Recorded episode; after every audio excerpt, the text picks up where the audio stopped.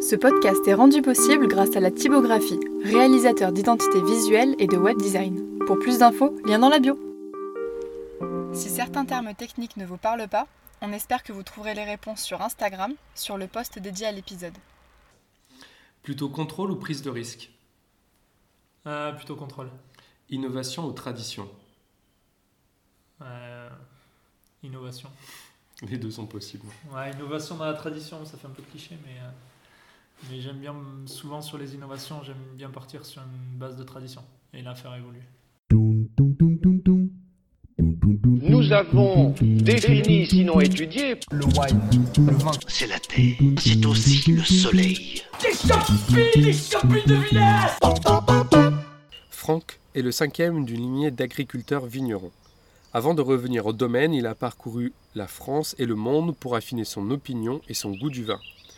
Il nous explique avec bienveillance comment peut se passer une transmission et l'évolution qui l'accompagne sans créer une rupture avec le passé. Bonne écoute Eh bien, bienvenue dans la Voie des Vignes. Est-ce que tu peux te présenter? Euh, bonjour, je m'appelle Franck Liour, je suis vigneron dans l'appellation Jurançon. Euh, Et où c'est Jurançon, justement? Jurançon, je suis au sud de Pau, euh, au sud de Pau, donc à Monéen, entre, euh, donc dans les Pyrénées-Atlantiques. Ok. Et euh, t'as quoi comme parcours? Je crois comme parcours, j'ai un parcours assez euh, classique, moderne, j'aime bien rappeler, donc euh, études dans le monde du vin, donc BTS viticulture onologie, et après 6-7 ans à travailler en France, à l'étranger, toujours dans le monde du vin. Ok. Et euh, le domaine? Le domaine a été créé en 1750 par donc Monsieur Castera. Euh, il a été racheté par mon arrière-arrière-arrière-grand-père en 1895, donc je suis la cinquième génération. Et, et moi, j'ai repris le domaine en 2014. Ok. Et tu travailles tout seul ici? Je travaille tout seul. Il y a mes parents qui, qui sont des retraités actifs, que j'invite- à travailler tous les jours. Et, euh, et après, j'ai deux salariés, donc Fabien et Anaïs, qui me, qui me supportent tous les jours. Et parce que tu, tu utilises, enfin, tu as combien d'hectares? J'ai euh, 12 hectares. Ok. Et euh, quel type de sol tu as et quel cépage tu travailles justement? Alors, des types de sols, c'est plutôt des sols alluviales, donc c'est de- des sols avec des galets roulés ou avec des, euh, de la gravelle, donc qui peuvent être ferrugineuses pour certains endroits et siliceuses pour d'autres, euh, et sur, des, sur une base euh, souvent argileuse. Et on peut retrouver des poudingues encore en dessous. Donc c'est vraiment des sols qui ont été formés. Les poudingues, c'est des poudingues, c'est un agglomérat de, de cailloux qui se sont solidifiés autour d'un ciment qui va être ou ferreux ou calcaire. Ok. Et les cépages? Cépages, donc des cépages du Piémont pyrénéen, donc majorité petit Mans 5, gros Mans 5, euh, petit courbu et camaralais. Ok. Et euh, quelle climatologie tu as ici? Parce que c'est un peu particulier. Est-ce que tu as des coteaux? Enfin, on a vu qu'il y avait des terrasses, mais. euh, Ici, en fait, tout est en coteau, donc on est vraiment sur, les, euh, sur, les, sur le Piémont pyrénéen. Donc en fait, ça va être plein de petites vallées qui vont être perpendiculaires au, aux Pyrénées, qui correspondent vraiment à la, à cette fonte des glaces des, des Pyrénées. Donc ça va faire des, des petites vallées, par exemple la vallée où je suis, ça fait peut-être euh, 150 mètres de large. Et euh, pour des dénivelés de chaque côté qui font à peu près entre 80 et 100, 100 mètres de dénivelé.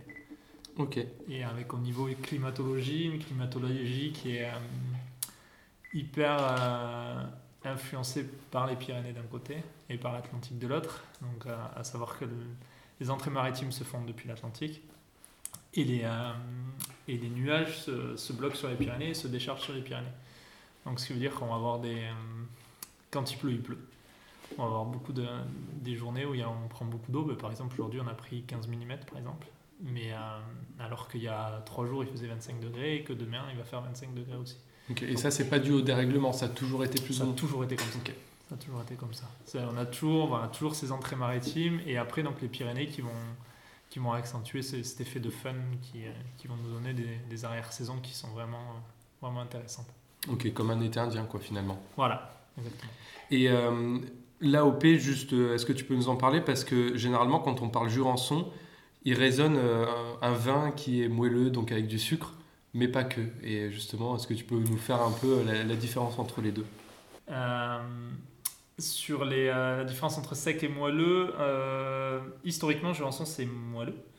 Ce que l'appellation date de 36, donc sur la première année où les, appellations d'origine ont, été créées. Euh, moelleux, mais des moelleux un peu particuliers, donc où il y a peu de botrytis, dans ce qu'on disait tout à l'heure, il n'y a pas de... On a un super été indien, donc du coup on n'a pas forcément de... Et vu que les vignes sont plantées en haut des coteaux, donc du coup on a peu de brouillard, donc on va pas avoir un développement de botrytis cinerea, ou enfin, de pourriture noble comme on peut avoir à Sauternes. Mais par contre on va avoir cet effet de fun ben, avec cet été- ce, ce super été indien qu'on a. Et en plus des cépages qui ont des pellicules qui, sont très épaisses, donc des cépages assez rustiques, du coup le botrytis se développe très très peu. Mais par contre avec l'effet de fun, euh, ça, va, ça va tendance à sécher les grappes, donc du coup préserver les acidités. Donc on va avoir des moelleux qui vont être beaucoup plus, euh, beaucoup plus frais, beaucoup plus tendus. Et, euh, et avec des, des vins secs qui vont, qui vont être euh, des vrais secs de gastronomie et de garde. Donc on, voilà, on trouve les deux euh, sur Voilà. cette appellation, c'est un peu ça suivant les, ouais, voilà, suivant les terroirs, on peut, on- les raisins vont s'exprimer plutôt sur les secs, plutôt sur les moelleux. Et quel type d'agriculture tu fais sur ton domaine? Moi, je suis en agriculture biologique, donc 2021, on est certifié. euh, on est certifié cette année. Quelques bribes de, de biodynamie. Voilà, j'essaie de. Ça fait 5-6 ans que je fais des tisanes et je commence à faire des préparations depuis 2 ans à peu près. Ok, ça vient petit à petit. Ça vient petit à petit, ouais, c'est mon. J'aime bien travailler comme ça, y aller progressivement. Et bien justement, en parlant de, de progression, euh, est-ce que tu pourrais nous parler un petit peu de la, transmission, comment ça s'est passé, voilà l'intérêt et peut-être aussi les désavantages que ça peut apporter? Ben, euh, non, la transmission, on va. Ça a été tout un challenge pour moi, dans le sens où, euh, effectivement, j'ai toujours voulu faire ça. Toujours voulu reprendre parce que j'ai vu mes parents s'éclater dessus, de voir qu'ils en vivaient aussi.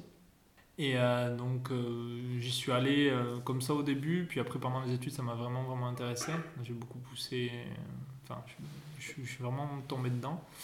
Et, mais du coup, je voulais revenir sur le domaine avec plus de légitimité. Je voulais pas revenir en tant que fils de. Donc, du coup, c'est pour ça que j'ai beaucoup, j'ai beaucoup voyagé, j'ai beaucoup bourlingué pour faire mon palais. Et, Parce que tu n'as pas appris à faire du vin qu'avec ton père, du coup?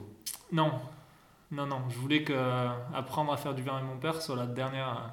D'accord, c'était le dernier euh, qui t'a montré. Enfin, Quasiment, ouais. ouais. L'idée, c'était d'avoir une. Enfin, j'ai toujours, je l'ai toujours vu faire. Mais l'idée, c'était d'arriver avec un bagage autre et, et voilà, après voir comment faisait mon père et après adapter entre mes connaissances et ce que faisait mon père. Ça me permettait, à mon sens, de peut-être faire comme. Par exemple, si mon père me dit, enfin, on a toujours fait comme ça, faire, faire comme toujours, mais ce que je voulais savoir, c'est pourquoi on le faisait en fait. Pas juste dire, mon père a toujours fait ça. C'était vraiment le pourquoi du comment, savoir. Enfin voilà. C'était ça pour moi, c'était hyper hyper important. Et euh, si ton père te dit on a toujours fait comme ça, euh, comment tu fais pour savoir, euh, pour vérifier si c'est bien ou si c'est pas bien? Quel outil tu, as? Euh, La dégustation, l'observation. Ok. Pour moi, c'est ça la. C'était ça les deux gros, les deux gros critères. Et il y a des choses que tu as, que vous avez modifiées, que vous avez. euh, Et quand je suis revenu, mon père m'a laissé les clés du fichier parce que effectivement, on avait quand même deux visions assez différentes de la vinif. Sur mon parcours, j'ai été caviste, j'ai j'ai travaillé en Bourgogne, en Corse, en Afrique du Sud, en, en Californie, etc. Donc du coup, je m'étais fait, euh, je m'étais fait un peu mon palais et euh, c'était surtout ce que je ne voulais pas faire au début. D'accord. Donc c'est vrai qu'il y avait eu des petites confrontations de style avec, euh, avec mon père sur les styles de vin, et notamment sur les, sur, les, sur, les, sur les secs. Lui, il aimait beaucoup les, euh, les styles de vin plutôt aromatiques, un peu euh, ce qu'on appelle le profil tiol dans, dans le métier, chose que moi je n'aimais pas du tout. Et euh, donc du coup, en fait, mon... l'avantage de, de l'installation, c'est effectivement j'avais un outil de travail qui est, qui est joli, qui est fonctionnel, euh, ça c'est super, sauf qu'à côté ce que j'ai hérité c'était le style des vins de mes parents, qui, qui me correspondait pas forcément, avec le réseau de distribution aussi, qui ne, me correspondait pas non plus. Donc il a fallu tout faire évoluer, euh, mais doucement. Donc euh, souvent il y a un adage qui dit, enfin quand on reprend l'exploit, quand on est jeune, on entend ça, la première génération crée, la deuxième la développe et la troisième la détruit. Et, euh, Mais toi, t'es pas la troisième. non, je suis la cinquième, donc c'est vrai qu'il y en a d'autres qui sont passés, mais il peut y avoir des cycles. Et, euh, et du coup, j'avais toujours gardé ça en tête. euh, de me dire ouais il faut que je fasse évoluer mais il faut pas que je détruise donc du coup c'est vrai que ça doit être l'évolution devait être progressive forcément parce que ce que j'allais mettre en place pour moi ça devait être validé par mes parents. Hein, comme, euh, donc du coup j'ai choisi d'y aller entre guillemets tranquillement même s'il y a quand même eu des, des périodes de, choc forcément. Mais c'est vrai que j'ai créé des parcellaires quand je me suis installé où j'ai apposé mon nom dessus j'ai créé volontairement un packaging différent pour dire mais voilà je fais ce que je veux. Je mets entre guillemets pas à mal les cinq générations qui étaient avant moi. Mais au moins je m'émancipe. Je fais ce que je veux. Laissez-moi tranquille. Et euh, donc je suis parti vraiment là-dessus et, euh, et après, voilà, il fallait que je voie si, si, si ça marchait, si je m'éclatais, si j'arrivais à, à réitérer ça, etc. Et, euh, et l'idée que j'en avais, c'est que c'est- si ça marchait, mais de faire d'amener tous les vins vers ce style-là. Et, euh, et voilà, donc du coup, c'était l'évolution du domaine pour moi était plus construite sur le temps que. Est-ce Ouais. qu'il y avait une évolution sur les vins moelleux? Ouais, sur les vins moelleux. Alors, non, il y avait un, le, le premier moelleux que faisait mon père. Euh, c'était toujours bon ça. Parce Ça- que là, c'était pas bon. Non, non, non, euh, c'est pas, pas ça que je voulais dire. Mais, mais euh, non, le, le premier, enfin, le, le premier sexe, bon, le style, le, le style me correspondait pas. Le, et après, mon père faisait un, un autre moelleux euh, qui, était, qui était cool, mais c'est vrai que je pense qu'on pouvait aller plus loin sur certaines choses, sur des parcellaires, etc. Mais c'est vrai que le challenge, on, on parle de, choses que j'ai enfin, voilà, améliorées. et, voilà. Mais ce premier moelleux que faisait mon père, c'était quand même, une- à mon sens, une, un peu une référence. L'équilibre était toujours bon, c'était toujours hyper bien fait et tout. Donc c'est vrai que là, il c'est pas forcément aller vers un autre style. Le style me correspondait, il fallait peut-être raffiner un peu plus, mais euh, il fallait déjà faire un- aussi bien. Donc euh, là, c'était un peu différent sur cette cuvée-là. Et sur la conduite des vignes, est-ce que vous étiez euh, dans la même idée?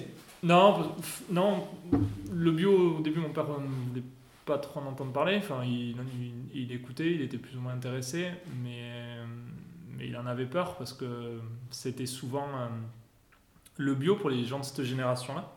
Donc, de, mon père est de, est de 55.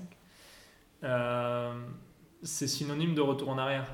C'est synonyme de, de, de papy qui était avec deux bœufs, qui labourait, qui avait plus ou moins enfin, pas de vacances, qui, qui trimait beaucoup, etc. Ouais, travail dur. Voilà, travail dur dans une période d'exode rural, d'industrialisation, etc., etc. Donc c'est vrai quand on lui dit euh, écoute euh, j'ai envie de repartir en bio et il comprend pas- il comprenait pas parce que justement lui il l'a changé la chimie a, a, a permis ça les cinq semaines de congés payés tout ça la, la chimie l'a quand même a quand même pas mal aidé ça et, euh, et c'est vrai que c'était pas évident donc mais moi j'avais envie d'aller vers ça j'avais envie d'aller vers ça parce que le le ce qui m'a vraiment donné envie de faire ça bon déjà parce que je, je, buvais beaucoup de, de vin bio au final c'est un copain qui me l'a fait remarquer, un copain vigneron, d'ailleurs, Maxime Salaran, qui m'a fait remarquer ça. Il dit, mais dans ta cave, il n'y a que des vins bio. Je dis, ah oui, c'est vrai, ça, je n'avais pas vu. Et euh, donc, déjà, ça avait fait un, petit, un, peu tilt, ça. Et, euh, et le, second truc, c'est que en conventionnel, il y a tellement de, de matières actives, donc de produits, enfin de, de molécules. C'est tellement complexe de, des produits qui vont être monocytes, multisites, etc. Donc qui vont créer des résistances derrière sur les maladies alors que d'autres non, mais du coup, enfin, c'est hyper compliqué. Et, euh, et du coup, je me sentais pas déjà légitime, enfin, je comprenais rien quoi. Quand, Mm. quand j'ai rencontré vraiment quelqu'un qui était bon là-dessus, je comprenais rien. Je me dis putain, mais qu'est-ce que je fais quoi? Mets des produits, je sais même pas ce que c'est, je sais même pas si ça marche, il peut y avoir des répercussions énormes s'il y a des, ré- des, des résistances C'est derrière. plutôt comprendre, tu comprenais pas forcément ce que tu Eh, faisais, et ouais. donc tu voulais revenir à une agriculture où tu pouvais comprendre. euh, Back to basic. Ok. C'était vraiment ça mon, Et ton père lui comprenait ce qu'il faisait ou, ou il a été plus Oui formé? et non, non, non, pas forcément. Pas forcément. C'est pareil, c'était une époque où on, faisait- on fait beaucoup confiance aux techniciens. Le technicien dit ça, c'est un super produit, ça marche. Puis voilà. Puis, Et puis ça marchait. Ouais, ça marchait, mais c'était des produits qui, sont, qui coûtent un bras. Ok. Des produits qui coûtent un bras. Avec, euh, il y a des résistances, notamment sur rhodium, euh, avec des produits, euh, ces produits, avec certains de ces produits. Donc du coup, non, c'était compliqué. Et c'était un, c'était un, un milieu tellement, à mon sens, complexe et j'avais tellement pas envie de m'y intéresser que j'ai voulu, mais voilà, ce back to basic quoi. Je me dis, écoute, je vais mettre de la matière organique, de la chaux pour l'amendement et ça, ça, ce sera très bien. Et après cuivre et soufre et on va faire ça et puis ça s'arrêtera. Et, euh, mais on a une climatologie qui est quand même hyper particulière. Il pleut 1200 mm d'eau par an, il fait très chaud. Donc euh, l'herbe pousse à vue d'œil, euh, les maladies aussi. Donc du coup voilà, j'ai pris du temps. J'ai pris du temps. Donc au début c'était que que je tenais en bio. Puis après j'ai passé 50 ou 60% de, des traitements en bio sur toute la superficie du domaine. Et je sécurisais la fleur de vigne entre guillemets. La fleur c'est là où c'est le plus sensible. Et, euh, et, à partir de 16, 16 ou 17, on, tous les traitements quasiment étaient en bio. Et c'est 18, qui était une année exécrable, on s'en était super bien sorti.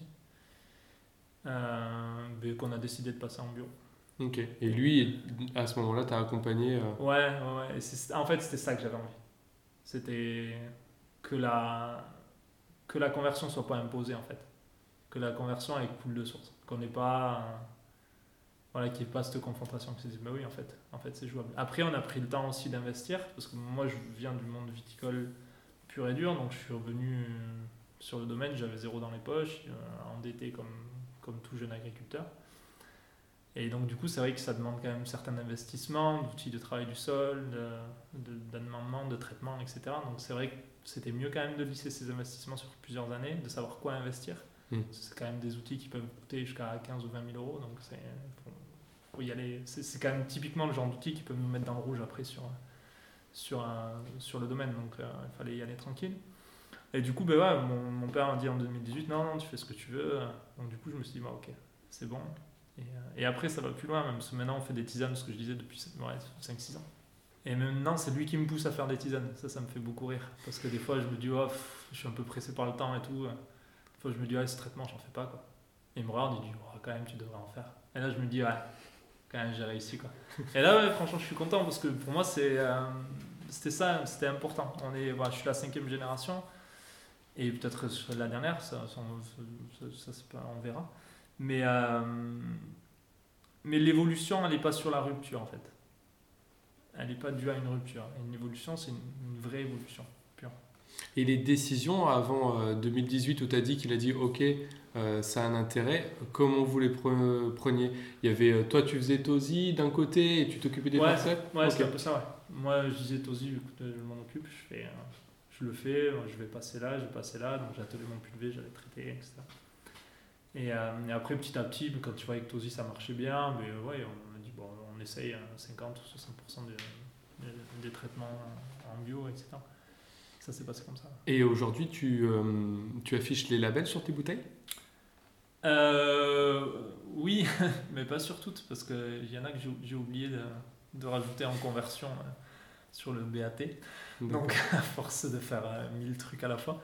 Mais sur le SEC 19, ça y est, et sur tous les parcellaires, j'ai oublié de le mettre sur le BAT. Mais euh, ouais, je l'aurai, mais je l'aurai sur la contre-étiquette. Enfin, je veux, je veux pas que ce soit un argument de vente. Euh, c'est ma méthode de travail. Je trouve que c'est. Je me rends compte depuis deux ans qu'effectivement les raisins changent, qu'on a des équilibres qui sont quand même très différents.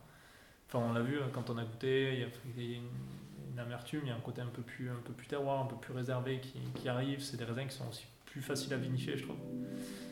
Et. Euh, je trouve qu'il y a quand même une évolution, mais c'est, ça doit pas être, à mon sens, ça doit pas être un argument de vente. C'est quelque chose qui va me permettre d'aller plus loin sur la, notion de terroir et la notion de garde, mais, mais ça s'arrête là. On passe à la partie où tu nous présentes euh, tes vins. Ouais. Euh, moi, je fais 5 vins pour l'instant. On est en train de déguster un, un potentiel sixième. Enfin, un sixième.